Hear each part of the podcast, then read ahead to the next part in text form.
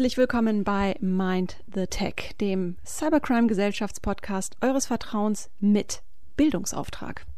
Letzteres nehmen wir ja besonders ernst, denn angewandte Internetkunde von A wie Algorithmus bis Z wie Zombie-Apokalypse gibt es leider noch nicht als Schulfach. Und solange das so ist, werden wir auf diesem Kanal Beiträge wie aus dem Lehrbuch präsentieren. Und heute auf dem Plan bildende Kunst. Ja, beziehungsweise bildende KI-Kunst. Denn noch immer läuft ja unsere KI-Staffel, in der wir uns die ja nicht ganz so schöne Seite dieses manchmal doch leicht überstrahlten Themas künstliche Intelligenz etwas genauer anschauen. Wir werden heute der Frage nachgehen, was künstliche Intelligenz eigentlich mit der Kunstwelt macht und umgekehrt. Aber auch, passt das überhaupt zusammen? Das Ästhetische und das Algorithmische, Liebeshochzeit oder Zwangsehe? Isa, das ist doch so ein ganzes Thema nach deinem Geschmack, oder? Mhm. Ja, das ist es in der Tat, aber nicht nur, weil ich aus der Musikwissenschaft komme. Es gab mal ein kurzes Leben davor, in dem ich sehr erfolglos zwei Semester Medientechnik an der Fachhochschule hier in Hamburg studiert habe. Das ist richtig lange her. Da sind auch nur noch so so Erinnerungsfragmente in meinem Kopf vorhanden. An eine Sache kann ich mich aber sehr gut erinnern. Und das gehört so in diese Kategorie Sätze, die sich für immer eingebrannt haben.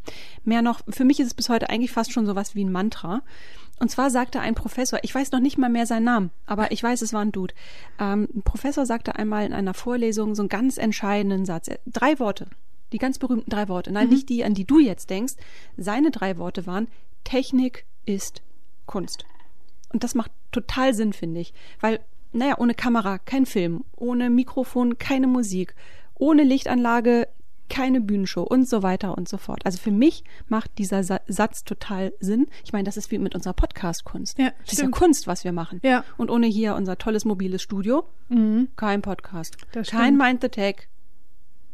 Das wäre schade. Das wäre wär sehr schade. Ja. Man kann den Satz ja aber auch nochmal anders verstehen. Also Technik ist ja manchmal auch so eine echte Kunst für sich.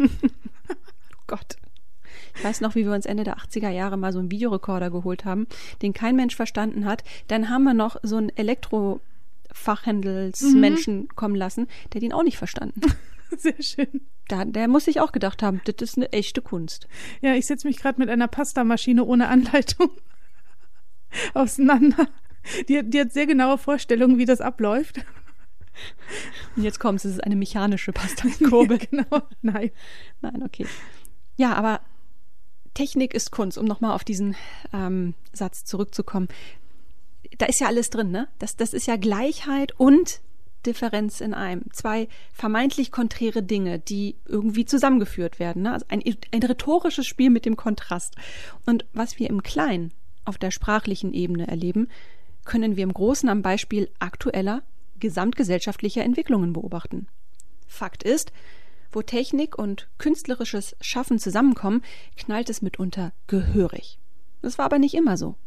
Technische Hilfsmittel haben als verlängerte Werkbank von KünstlerInnen ja seit jeher ihre unumstrittene Daseinsberechtigung. Mir fällt hier zum Beispiel das Tonstudio als solches ein. Also gäbe es das nicht, hätten wir auf gut Deutsch keine Musikkultur. Ja, was aber, wenn Technik bzw. Technologie sich aus ihrer Rolle als Tool heraus emanzipiert und zunehmend ihren Platz auf der großen Bühne für sich beansprucht? Mal ein Beispiel. Wenn wir uns ein KI-generiertes Bild anschauen, zum Beispiel durch Midjourney, was, was catcht uns da eigentlich? Ist es das Werk als solches oder doch eher das Wissen um die Tatsache, dass es von der KI stammt? Hm, das ist, als würde man sich Gedanken über Picassos Pinsel machen und nicht über seine Bilder. Picassos Pinsel ist aber auch legendär.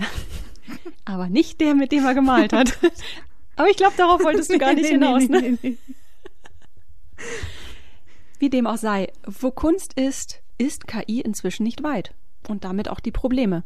Ob Urheberrechtsverletzungen, das Auslöschen ganzer Berufsgruppen oder Fake-Content, KI, die eigenständige Inhalte generiert, also generative KI, wie es korrekt heißt, kommt selten allein.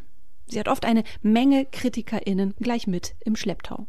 Und warum das so ist, werden wir in den kommenden Minuten mal ganz genau besprechen.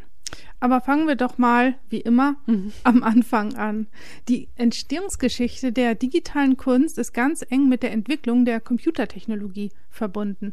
In den 1950er Jahren begannen die Mathematiker Manfred Frank oder eher Manfred, Manfred, Manfred Frank. Frank. Manfred Frank ist der Cousin von Manfred Mann. Und ähm, Ben Lapowski Computerprogramme als Werkzeug zur Erstellung von Kunstwerken zu nutzen. Sie experimentierten mit Oszilloskopen, die mathematische Funktionen in visuelle Darstellungen umwandelten und durch Veränderungen der Wellenlänge der Lichtstrahlen in der Kathodenstrahlröhre verzerrten. Warte ja. mal. Was machen die einstürzenden Neubauten doch auch? ja, so ungefähr. Weiß nicht, ob du schon mal auf ein Konzert von denen warst. Ich war mal auf einem, eines der besten, die ich je gesehen habe. Also das Setting passt, das, ne? Das war eins zu eins hatten ja. die das auch auf der Bühne. Aber wahrscheinlich ein bisschen lauter. Ja, ein weiterer Pionier der digitalen Kunst, der zur gleichen Zeit tätig war, war Nikolaus Schöffer. Er schuf kinetische Skulpturen, die durch Bewegung und Licht sich veränderten. Äh, und später begann er, Computer in seine Arbeit zu integrieren und schuf Kunstwerke, die durch Interaktion mit dem Publikum oder durch Programme gesteuert wurden. Ein Name, der in diesem Kontext auch nicht fehlen darf, ist der von Jean Tinguely.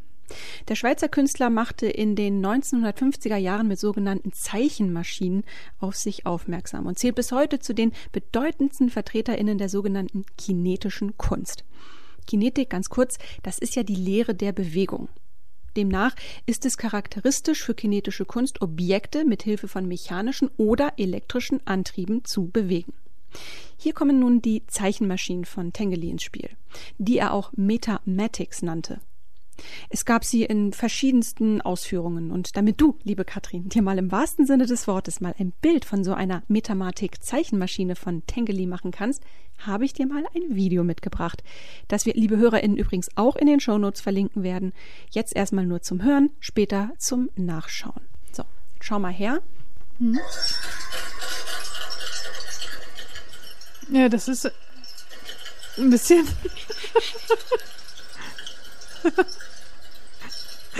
Das ist sehr, sehr wackelig. Ganz viele bewegende Elemente sind da drin, aber irgendwie. Das sieht total schick aus, finde ich.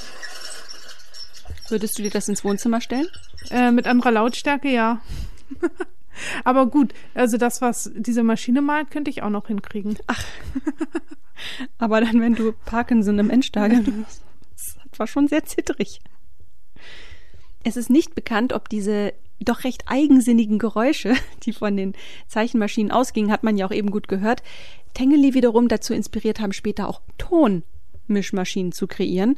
Zeitlich allerdings passt es, denn denen wandte er sich in den 1960er Jahren zu, also ein bisschen später mhm. als jetzt seine Zeichenmaschinen. Mhm. Ja, aber mit diesen Pionieren der digitalen Kunst sind wir noch nicht in den Bereich der KI eingedrungen, ähm, sondern bis hier waren es ja eher Maschinen oder auch Algorithmen, die auf Regeln oder zufallsgesteuerten Bewegungen aus, aus komischen Maschinen äh, herausgekommen sind. Also ohne Big Data und ohne aufwendiges Training, von dem wir in den äh, anderen Folgen ja gesprochen haben. Die erste KI-Kunst entstand aber gar nicht so viel später. Schon Ende der 60er Jahre erschuf Harold Cohen Aaron Aaron basiert auf ähm, sogenannten Expertensystemarchitektur, die es ihm ermöglicht, Regeln und Wissen auf spezifischen Gebieten zu erlernen und anzuwenden. Das System verwendet dafür eine Vielzahl von Algorithmen und mathematischen Modellen, ähm, um Entscheidungen zu treffen und eben Kunstwerke zu generieren. Eine der Herausforderungen bei der Entwicklung von Aaron war es, das Regelwerk so zu gestalten, dass es nicht zu streng ist und genügend Spielraum für kreative Entscheidungen lässt. Dadurch hat Aaron eine einzigartige künstlerische Stimme entwickelt, die sich von anderen Künstlern tatsächlich unterscheidet. Mhm. Also hierfür, jetzt mal so für die Techniker, Hierfür verwendete er die GoFi-Programmierung auf den Minicomputern und den Mainframes des Stanford Artificial Intelligence Lab. Und GoFi steht für Good Old Fashioned AI. Klingt fast wie so ein Drink. ja, stimmt. Aber mit extra Eis. Ja. Ähm, genau, das bezieht sich auf eine ganz spezifische Art der Programmierung von künstlicher Intelligenz, die auf symbolischen Regeln und Logik basiert. Und diese Regeln werden von Entwicklern manuell in das System eingegeben, um es zu trainieren und in der Lage zu sein, bestimmte Aufgaben zu erfüllen. Und das steht auch im Gegensatz zu den Machine Learning-Ansätzen, ähm, bei denen die Algorithmen selbstständig aus den Daten lernen. Und äh, die GoFi-Programmierung benötigt einen, einen sehr hohen Grad an menschlicher Intervention und auch Vorwissen. Und das bedeutet auch, dass die GoFi-Programmierung sehr spezifische und begrenzte Anwendungen hat und ist eben weniger flexibel und anpassungsfähig als andere Methoden der künstlichen Intelligenz. Aber auch in der Musik ging es schon früh los mit der KI, mit der Iliac Suite. Äh, der Forscher Lehren Hiller und äh, Leonard Isaacson arbeiteten zusammen, um das Stück zu programmieren und nutzten dabei den Computer Iliac One, der Teil einer Reihe von Großrechnern mit diesem Namen war. Die Suite besteht aus vier Sätzen, die jeweils verschiedenen Experimenten entsprechen. Der erste Satz generiert Cantus Firmi, das ist so ja einstimmiger Gesang, das klingt so ein bisschen wie Mittelalter Gesang aus aus dem Kloster. Sing mal vor, bitte. Nein. Jetzt kann ich mir nichts drunter vorstellen. Dankeschön. Vielleicht machen wir irgendwas in die Shownotes dazu. ja, und der zweite ähm, Satz, da, der bestand aus vierstimmigen Segmenten, die verschiedenen die aus verschiedenen Regeln erzeugt wurden. Ja, und der dritte Satz befasst sich dann mit Rhythmik, Dynamik und Spielanweisung und der vierte nutzt verschiedene Modelle und Wahrscheinlichkeiten für generative Grammatiken oder Markov-Ketten. Und jetzt stellt ihr euch sicher die Frage, was sind Markov-Ketten? Sind das diese, das sind doch diese kleinen Ketten aus, aus so Bonbons, die man anknabbern kann. Genau. Und dann hängt dann irgendwann nur noch so ein angesabberter Gummifaden am Handgelenk. Ja. Das sind Fast. doch die Markov-Ketten, oder? Fast. Eine Tüte Markov-Ketten, bitte. Nee, das sind mathematische Modelle, die für Vorhersagen zukünftiger Ereignisse basierend auf der Wahrscheinlichkeit des Auftretens vorheriger Ereignisse verwendet werden. Ähm, sie sind auch Teil von dieser GoFi, von der Good Old Fashioned AI-Programmierung. Und in der Musik bedeutet dies, dass eine Note oder ein Akkord auf den des vorigen basiert, aber nicht mit ihr übereinstimmt. Also es wird immer geguckt, welche Note war die vorherige und dann ähm, wird ja mit Zufall die nächste ausgesucht. Das klingt wie ein bisschen wie ChatGPT für Musik. Ja, das stimmt, das stimmt. War das nicht so? ChatGPT referenziert auch immer auf eine ja. Eingabe von davor oder ja. versucht eine Verbindung herzustellen? Das stimmt. Ich durchschaut. ja, und das Ergebnis ist dann so ein Muster von Tönen, das zufällig, aber irgendwie doch vorhersehbar ist. Mhm. Und obwohl die Iliac Suite auf dem Papier ein Meisterwerk ist, klingt sie in der Realität, laut Kritikern, sehr gequält und unausgereift. Ich habe es mir auf YouTube mal angehört. Das ist so ein Streichquartett, ähm, was das spielt. Und ich fand es gar nicht mal so schlecht. Also vielleicht aber auch, weil ich vorher gelesen hatte, dass es sehr, sehr schlecht sein soll.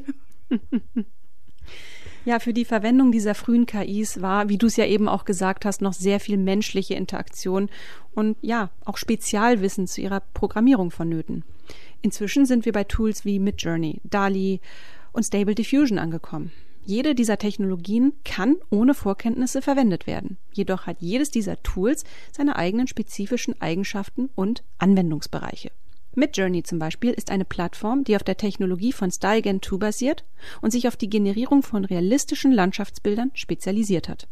Das System nutzt eine Beschreibung der gewünschten Szene, um wiederum ein passendes Bild zu generieren. Midjourney ist daher besonders für Anwendungen in der Tourismus- und Reisebranche geeignet. DALI ist eine Technologie von OpenAI, die in der Lage ist, Bilder auf der Grundlage von Textbeschreibungen zu generieren. Im Gegensatz zu Midjourney kann Dali eine Vielzahl von Bildern und Szenen generieren, nicht nur Landschaften. Ein Beispiel für die Anwendung von Dali wäre zum Beispiel die Erstellung von Illustrationen für Bücher oder Artikel. Dann haben wir noch Stable Diffusion. Das ist eine weitere Technologie von OpenAI, mit der man Bilder auf Basis von Trainingsdaten generieren kann. Im Gegensatz zu den anderen beiden Technologien nutzt Stable Diffusion jedoch ein probabilistisches Modell und kann daher auch unscharfe oder verschwommene Bilder generieren. Eine Anwendung von Stable Diffusion könnte daher zum Beispiel die Verbesserung der Bildqualität in der medizinischen Bildgebung sein. Ach, cool. Zusammenfassend lässt sich sagen, dass Midjourney sich auf die Generierung von Landschaftsbildern spezialisiert hat, während DALI und Stable Diffusion breitere Anwendungsbereiche haben und auch für die Generierung anderer Arten von Bildern eingesetzt werden können. Ist ein tolles Ding. Ja, also ich finde die auch ganz faszinierend. Ich habe die schon ein paar Mal ausprobiert. Manchmal kamen da richtig gute Bilder raus Mhm. und manchmal eher nicht. Ja, manchmal, was mir aufgefallen ist, die Bilder sind manchmal zu 99,9 Prozent perfekt. Nehmen wir mal irgendwie eine Person Mhm. und dann ist aber die Hand ganz Ja. in einem ganz komischen Winkel abgeknickt. Das Wo ihr denkt, ah, da haben, hat die Rechenleistung nicht bis zum Schluss gereicht. so, das sind noch diese kleinen, das sind noch diese kleinen Häkchen, Ja. äh, die dann noch so, diese kleinen Störungen, die dann noch so rumflimmern. Aber es ist natürlich schon faszinierend und damit auch zum Teil ein Stück weit auch erschreckend, wie gut diese Tools schon sind. Ja, ja. Also mich hat das schon immer fasziniert. Also Kunst mit dem Computer zu generieren, fand ich schon immer echt ein wildes Thema. Und auch gar nicht seitdem äh, KIs jetzt Texte, Bilder, Dich Gedichte oder so weiter generieren, sondern ähm, meine Faszination kommt ja ähm, aus der Demoszene. Oh, du klingst wie so einer, der sagt, ach, weißt du, ich kannte die Ja, Band schon, schon, bevor alle sie kannten. Ich kenne diese KI, bevor alle sie schon verwendet haben. Ja, da ging es aber gar nicht bla, um, bla. um KI.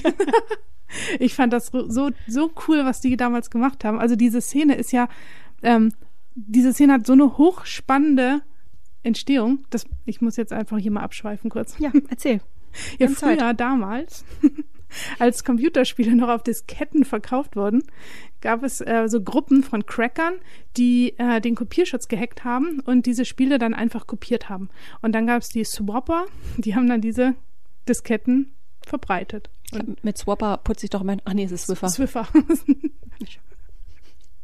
ja, und diese Gruppen wollten dann zeigen, dass sie neben dem Cracken von Spielen auch noch die Programmierung der Computer echt im Griff haben und erstellten dann so kleine computergenerierte Sequenzen, in denen ihr Gruppenlogo zu sehen war und fügten das noch den Spielen zu. Du hast dann immer erstmal diese Demonstration ihrer Fähigkeiten sehen müssen, bevor du deine Raubkopie starten konntest. Man kennt es.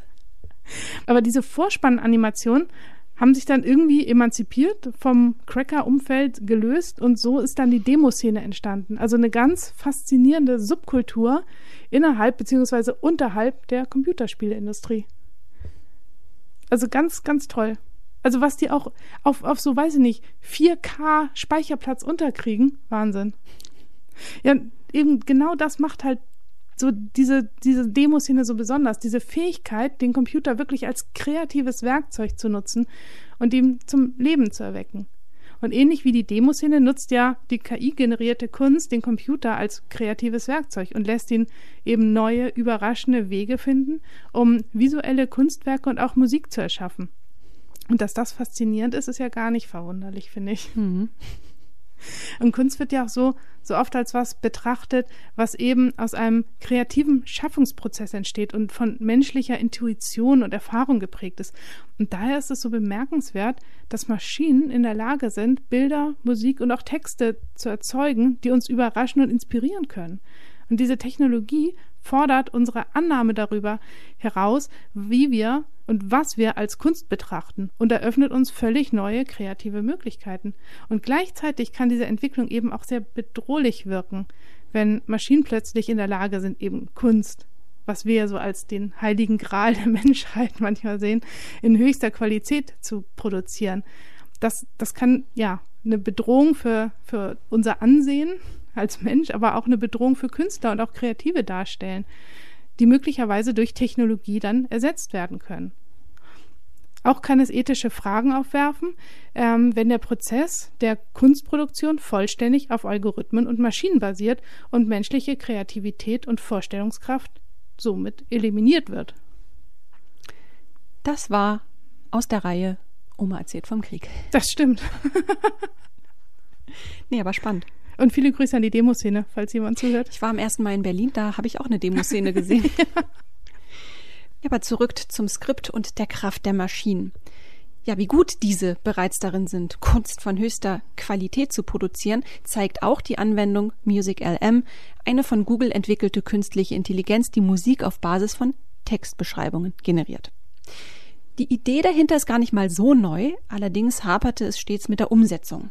Anwendungen wie Rifus, Dance Diffusion, Muse-Format, das ist zum Beispiel von Microsoft, und Jukebox von OpenAI sind Tools der ersten Generation, bei denen auch Google mit Audio ML mitmischte. Allerdings waren die Ergebnisse all dieser Anwendungen nicht wirklich zufriedenstellend. Die Sounds klangen altbacken und wirklich komplex waren sie auch nicht. Aber genau das sollte Musik eigentlich sein. Ein Spiel mit Harmonien, Melodien, unterschiedlichen Tempi und Instrumentierungen. Bei den eben genannten Tools waren die Zuhörenden am Ende ziemlich schnell gelangweilt, denn das Ergebnis waren meistens einfach nur sich wiederholende Töne. Da war kein Wow-Effekt oder sowas. Music LM ist anders. Und wie dieses anders klingt, das hören wir uns jetzt mal an. Mhm.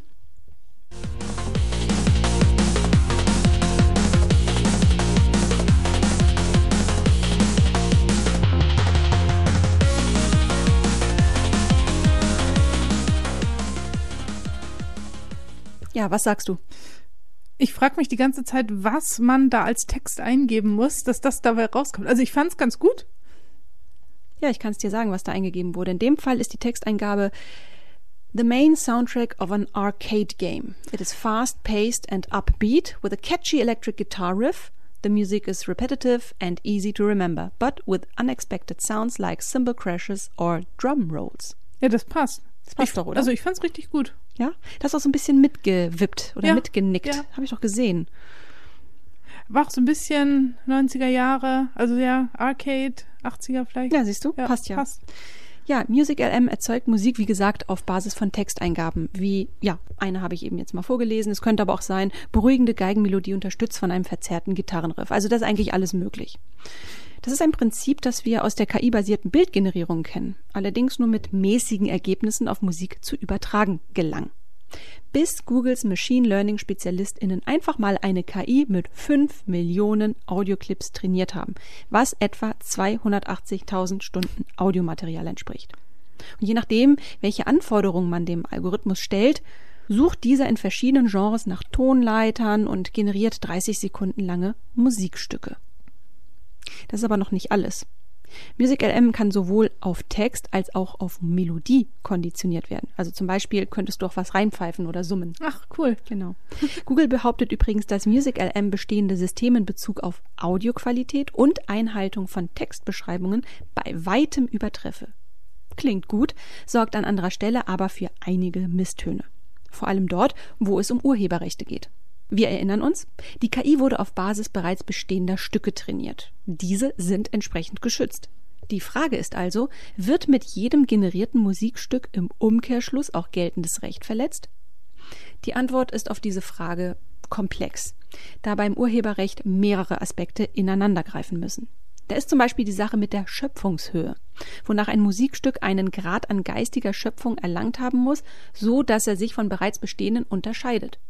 Das ist beim Samplen eine wiederkehrende Streitfrage und bei KI generierter Musik äh, allemal, würde ich sagen. Google selbst geht den Weg des geringsten Widerstands, indem es Music LM als reinen Forschungsgegenstand darstellt und nach eigenen Aussagen nicht plant, das Modell zu veröffentlichen, geschweige denn zu kommerzialisieren. Ich persönlich denke aber, das wird kein Dauerzustand bleiben. Die kommerziellen Chancen sind einfach zu verlockend. Und ich gehe mal ganz stark davon aus, dass im Hintergrund Googles JuristInnen schon ordentlich am Ackern sind und nach Lösungen suchen. Ja.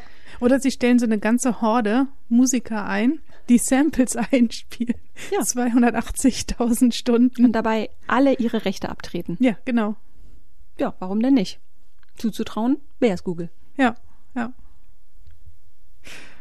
Ja, aber die Beispiele aus der jüngsten Vergangenheit zeigen, dass die generative KI durchaus ja gewisses Streitpotenzial mit sich bringt. Mhm. Die Bildagentur Getty Images hat in den USA kürzlich eine Klage gegen Stability AI eingereicht.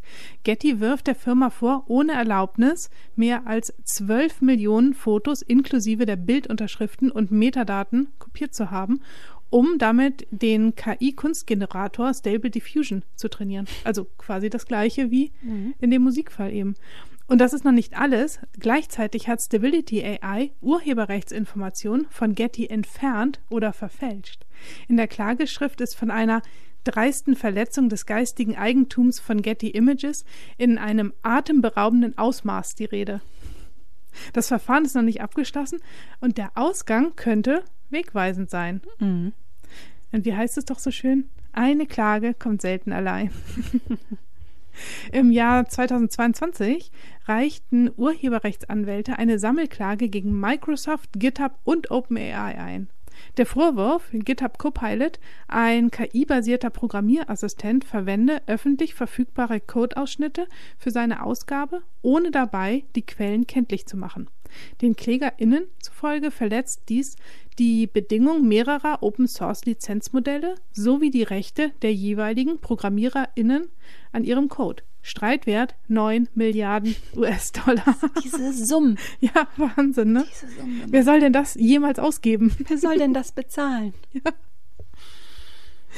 Ja, dass sich die Klage auch an Microsoft richtet, liegt daran, dass GitHub 2018 in den Besitz von Microsoft übergegangen ist.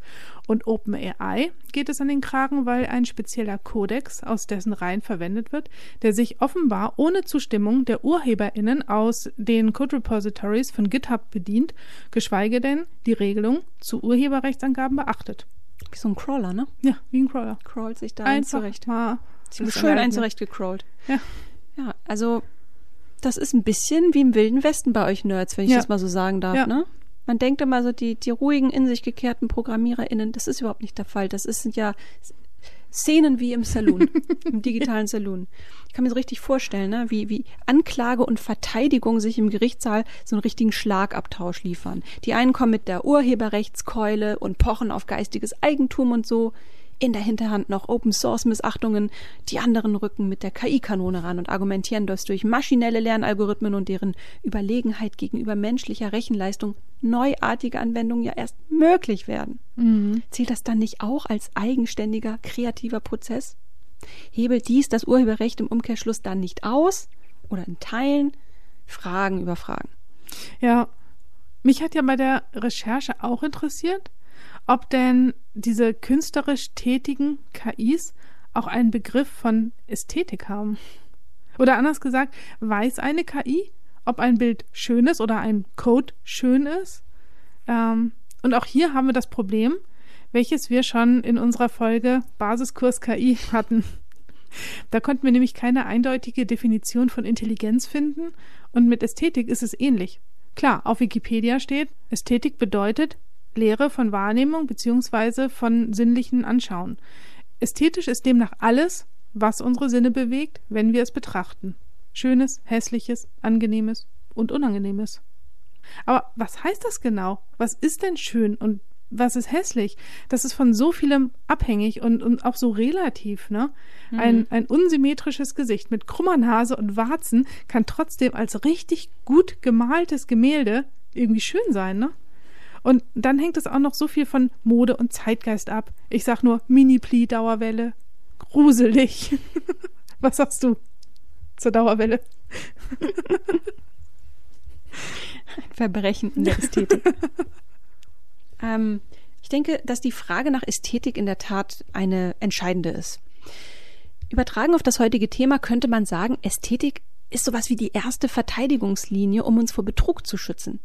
Hätten wir nicht über Jahre und Jahrzehnte ein bestimmtes visuelles Bewertungssystem anerzogen bekommen, dann würden wir, glaube ich, am laufenden Band auf irgendwelche Montagen in Form von Bild, Ton oder Video hereinfallen, die uns eine falsche Realität vorgaukeln wollen. Dadurch ist schon so mancher Photoshop-Fail aufgeflogen. Bei Deepfakes wird es allerdings ein bisschen schwieriger. Mhm.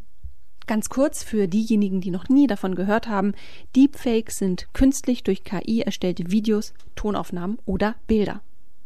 Erstellt werden sie mit Hilfe von fortgeschrittenen Algorithmen, um Personen oder Ereignisse darzustellen, die nicht echt sind, aber echt wirken sollen. Sie kommen gerne dann zum Einsatz, wenn Personen in unangemessene Situationen gebracht werden sollen, um sie zum Beispiel hinterher zu erpressen oder um politische Meinungen oder Informationen zu manipulieren. Ihre spaßige Variante kennen wir als Apps, bei denen man Gesichter altern lässt oder, oder vertauschen kann. Diese Face Swaps. Genau. Kathrin, erinnerst du dich noch an unser Interview mit der Face-Readerin und Polizeicoachin Sabrina Rizzo aus unserer Reihe Die Liga der außergewöhnlichen Cyberfrauen? Na klar. Die sagte doch, dass die Augen von Deepfakes, so gut sie auch gemacht sind, meistens so einen, so einen leeren, fast toten Blick hätten. Also wenn alles täuschend echt wirkt, bleibt am Ende immer noch das als letzte Instanz, um festzustellen, ob man eine reale Person oder einen Deepfake vor sich hat. Mhm. Aber, Obacht, an der Lösung dieses Problems wird bereits gearbeitet. Der Hersteller von Grafikprozessoren und Chipsätzen Nvidia hat Anfang des Jahres ein sogenanntes Eye Contact Feature veröffentlicht, das bei Videokonferenzen dafür sorgt, dass das eigene Videobild immer Augenkontakt zum Videocall Gesprächspartner bzw. Gesprächspartnerin hält. Die Anwendung ist Teil der sogenannten Broadcast App, einer Software, die speziell für Streamer entwickelt wurde, um Hintergrundgeräusche zu unterdrücken bzw. Audio- und Videoeffekte hinzuzufügen. Klingt gut, hat aber noch so seine Tücken. Manche NutzerInnen kritisieren, dass die permanente Fixierung ziemlich unangenehm sei, Mitunter passen auch die Augenbewegungen nicht so ganz in den Kontext des Gesprochenen, aber alles kein Problem, sagt Nvidia. Eye Contact befindet sich eben noch im Beta-Stadium und an der Marktreife wird noch gearbeitet. Da frage ich mich, was denn der genaue Nutzen ist. Also macht das die Videokonferenz besser oder verbessert es einfach nur die Möglichkeit, während der Videokonferenz was anderes zu machen? Ich glaube, es ist eine große Chance für Online-Hypnotiseure oh ja, und Hypnotiseurinnen. Aber stell dir mal vor, alle in der Videokonferenz gucken in die Kamera, aber machen in echt was ganz anderes. naja. Aber apropos Vorgaukeln, ähm, zuletzt hat ja ein KI-generiertes Bild den renommierten Fotografiewettbewerb Sony World Photography Award gewonnen. Der ähm, Boris Eldaxen, ein bekannter deutscher Künstler, der sich seit vielen Jahren mit dem Thema künstliche Intelligenz und maschinelles Lernen in der Kunst auseinandersetzt, war der Urheber des Bildes Die Elektrikerin. Die Fotografie stellt zwei Frauen dar, ich versuche das mal irgendwie so zu erklären, ähm, und die vordergründige Person schaut direkt in die Kamera, während die hintere Frau ihre Hände besorgt oder auch in Gedanken versunken ihr auf die Schultern legt. Und es handelt sich dabei um so eine ganz mysteriöse Szenerie, die niemals tatsächlich stattgefunden hat. Und die beiden Frauen darauf sind auch reine Fiktion, haben niemals existiert. Boris Eldaxen nutzt für die Erstellung seiner Kunstwerke verschiedene Algorithmen und Technologien, um so ganz abstrakte Kunstwerke zu erschaffen, die er als kollektive Intelligenz bezeichnet. Dabei arbeitet er oft mit großen Datenmengen und lässt die KI eigenständig Muster und Formen erkennen und daraus neue Kunstwerke generieren. Der Sony Award war auch nicht der erste Preis, den er gewonnen hat. Doch nicht alle sehen die Verwendung von KI in der Kunst positiv. Einige Kritiker argumentieren, dass solche Werke nicht als echte Kunstwerke betrachtet werden können, weil sie eben nicht aus dem menschlichen Geist heraus erschaffen worden sind.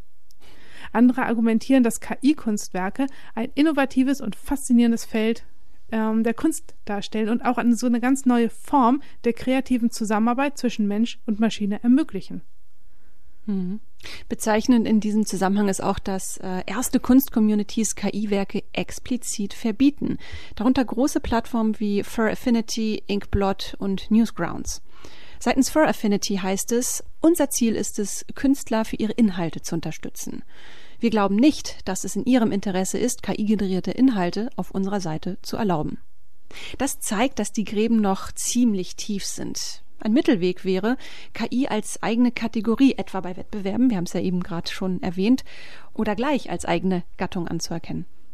Aber bis dahin ist es, glaube ich, noch ein langer Weg. Denn das würde ja auch bedeuten, Liebgewonnenes zunehmend loslassen zu müssen und anzuerkennen, dass sich Dinge ändern werden.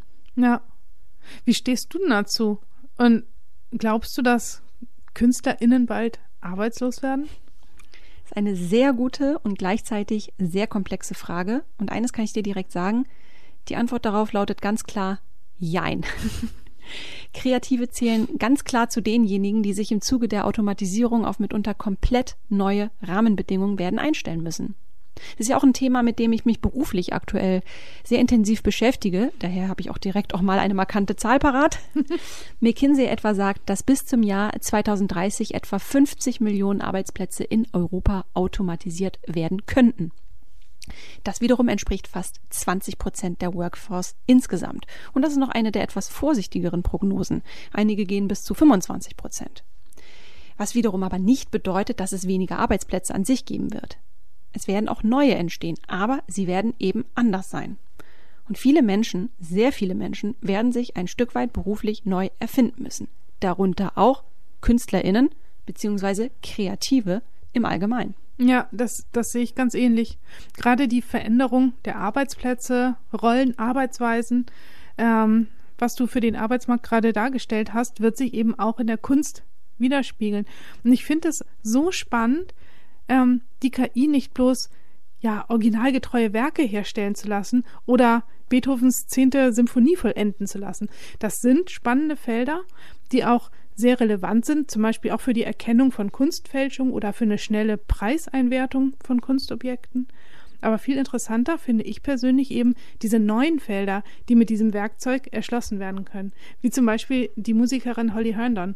Sie programmierte ihre eigene KI, mit der sie nun gemeinsam auf ihrem neuen Album Proto singt.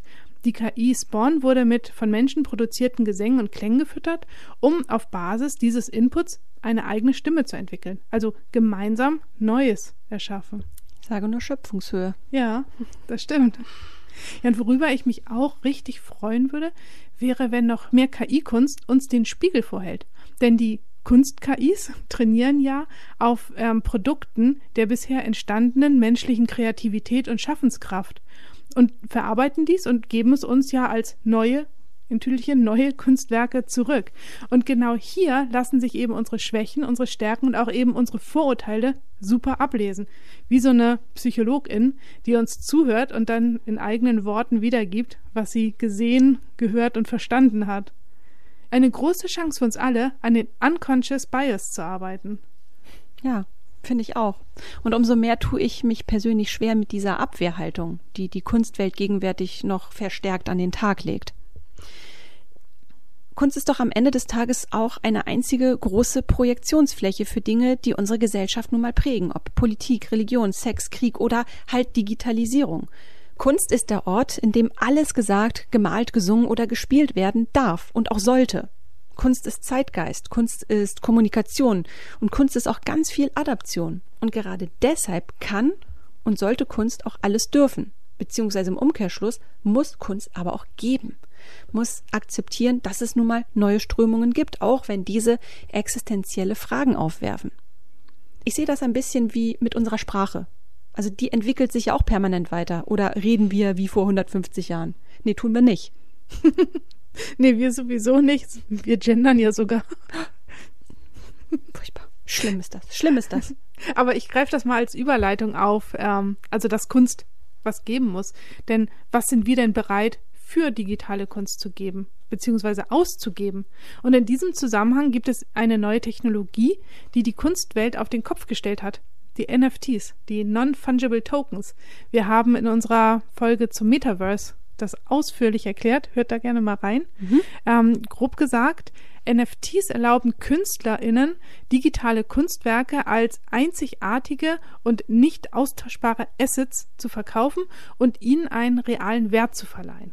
Sie haben die Möglichkeit geschaffen, dass digitale Kunstwerke genauso wertvoll und begehrt sein können wie ja, physische Kunstwerke. Interessant ist, dass die Verwendung von NFTs ähm, eine Debatte ausgelöst hat, was Kunst ausmacht und was Kunst wert ist von der finanziellen Seite her. Mhm. Einige KritikerInnen argumentieren, dass NFTs die Kunst auf eine rein kommerzielle Ebene reduzieren und den künstlerischen Wert eines Werkes beeinträchtigen können. Andere sehen NFTs als Chance für Künstler, ihre Werke auf neue Art und Weise zu monetarisieren und gleichzeitig ihre künstlerische Vision zu bewahren. Ähm, letztendlich ist diese sogenannte Kryptokunst nichts anderes als ein digitales Bild, welches ein digitales Echtheitszertifikat aus der Blockchain bekommen hat, um es einzigartig und wertvoll zu machen. Wie wertvoll genau ist dabei tagesformabhängig. Denn die NFT-Kryptokunst ist, wie die Kryptowährung, unfassbaren Kursschwankungen ausgesetzt. Mhm. Das hat auch Justin Bieber erfahren, als er ein Bored Ape NFT gekauft hat. Der Popstar zahlte 1,3 Millionen US-Dollar. Der Wert sank seitdem um 95 Prozent. Ups. Es scheint so, als, als ob selbst Biebers enorme Fankultur nicht genug war, um den Preis des NFTs aufrechtzuerhalten. Vielleicht sollte der Sänger jetzt mal in was investieren, was auch seinen Wert hält. Also war Hauptsache nicht wieder in einen echten Affen, denn dem letzten ging es ja dank dem deutschen Zoll und dem Serengeti Park wieder ganz gut. Kannst du dich da noch dran erinnern? Der wurde am Flughafen. Ach ja, doch, ich weiß. Er hatte so einen kleinen Affen immer, ne? Ja. Okay. Halten wir für den Moment fest. Nichts und niemand ist vor KI gefeit. Auch die Kunstwelt nicht. Aber, um unsere Eingangsfragen nochmal aufzugreifen, passt das überhaupt zusammen? Das Ästhetische und das Algorithmische? Liebeshochzeit oder Zwangsehe? Auch hier wieder das ganz klare Jein. Denn wir befinden uns bei dem Thema inmitten einer Zeit der Umwälzungen. Zum einen ist es spannend und bietet neue Möglichkeiten, sich künstlerisch auszudrücken, beziehungsweise sich zu vermarkten, ne, eben beim Thema NFT ja mit, mitbekommen. Zum anderen drohen aber auch ganze Existenzen zerstört zu werden, weil singuläre Kompetenzen einfach nicht mehr gebraucht werden. Manche Dinge kann halt eben auch ein Tool erledigen, Stichwort Retusche zum mhm. Beispiel. Ich glaube, da wird noch eine ganze Menge passieren. Sag mal, Kathrin, wie war das eigentlich damals mit dir und Kunstunterricht? Warst du darin auch so gut wie äh, in allen anderen Fächern, wie du letztes Mal verraten hast? Äh, nee. Also ich sag mal so, unser Kunstlehrer hat die ähm, Bilder immer in absteigender Notenreihenfolge aufgehängt, von links nach rechts. Und meine Bilder waren immer ganz weit rechts. Aber ich habe Kunst auch ziemlich schnell abgewählt und habe dafür Orchester als Kunst ähm, an unserer Schule gehabt, weil ich ja bei den jungen Symphonikern gespielt habe. Ach. Auch welches, gar nicht so weit weg von, von ich, ich, dachte, du sagst jetzt noch gar nicht so lange her. das wage ich zu bezweifeln. Und welches Instrument? Äh, Geige. Ja, und mit diesem Bild verabschieden wir uns in den Feierabend. du an der Geige, das muss ich erstmal verarbeiten. ja, wir hören uns äh, ja in 14 Tagen wieder. Genau. Pi mal Daumen. Wir sind ja heute auch noch nicht so ganz pünktlich rausgekommen. Bitte verzeiht es uns. Vielen Dank fürs Einschalten, fürs Zuhören. Wir freuen uns auf euch, wenn ihr das nächste Mal wieder einschaltet. Und famous last words von Katrin. Ich hätte noch so viel zu diesem Thema zu sagen. Also gerade Kunst und KI, das ist ein, ist ein Thema, das ähm, ganz faszinierend ist. Dann suchen wir dir mal äh, bei Zeiten eine schöne Podiumsdiskussion dazu heraus. Genau. Wir verabschieden uns für heute. Macht's gut, bis bald und bleibt gesund. Tschüss.